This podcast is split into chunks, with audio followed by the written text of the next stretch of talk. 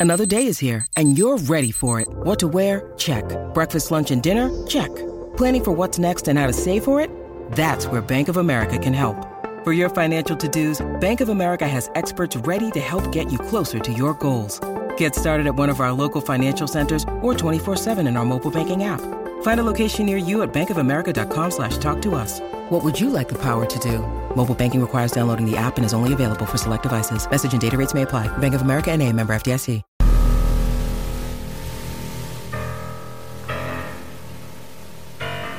Han estado allí desde siempre.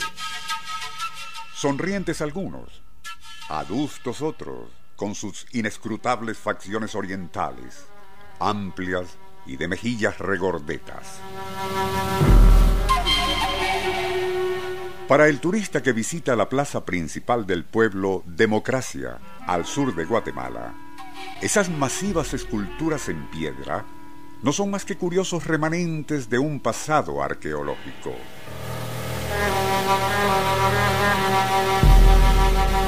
Para los especialistas que contribuyeron a excavar esos chinos gordos, como les llaman, de un cercano túmulo ceremonial, esas figuras precolombinas que en verdad lucen como de chinos, posiblemente pertenecieron a la cultura preolmeca, una de las más antiguas civilizaciones mesoamericanas que poblaron la región de Izapa, cerca de la frontera con México.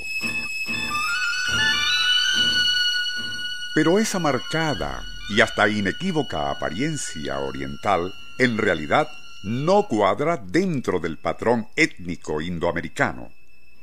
¿Es que acaso tiene algo de verdad un polémico libro cuyo título es 1421, el año en que China descubrió al mundo, y que últimamente ha estado recibiendo mucha y controvertida publicidad? Nuestro insólito universo. Cinco minutos recorriendo nuestro mundo sorprendente. El autor del libro mencionado al inicio es un exmilitar llamado Gavin Menzies, a quien, por cierto, historiadores chinos le refutan esa teoría de que 700 años antes de Cristóbal Colón, una poderosa flotilla china comandada por el eunuco Shen He estuvo en el continente americano. Esa teoría, dicho sea de paso, nada tiene de novedosa, pues ya en 1961 el historiador Charles Michael Boland se le había adelantado en un libro al cual tituló Todos ellos también descubrieron América. Allí, el autor no solo menciona a Ho Shin, monje budista, quien supuestamente viajó a nuestro continente en el año 499 de nuestra era, sino a muchos otros aventurados marinos quienes presumiblemente visitaron al continente americano. Pero y regresando al tema de esas tallas de los chinos gordos mencionadas al inicio, aparte de sus marcadas fisonomías chinescas, también poseen otra característica que sí puede ser catalogada de insólita e incluso con implicaciones metafísicas.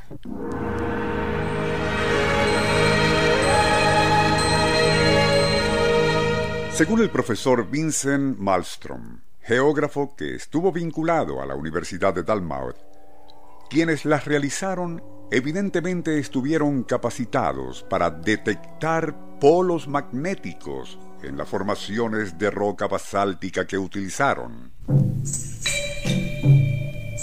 Más sorprendente aún, tallaron sus esculturas de manera tal que el elemento magnético formara parte de la pieza.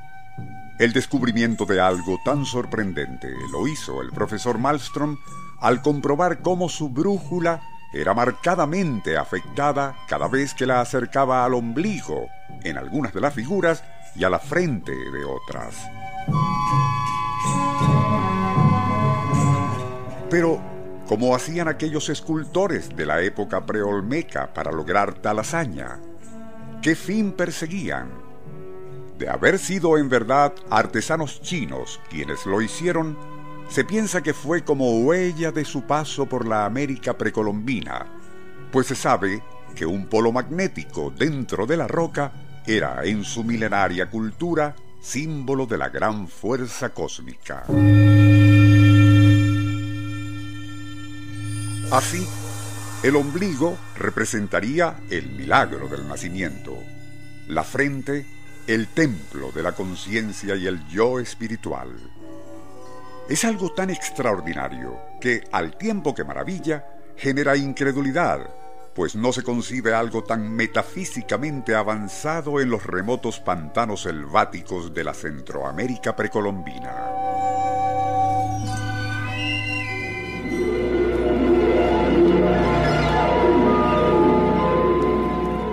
Nuestro insólito universo.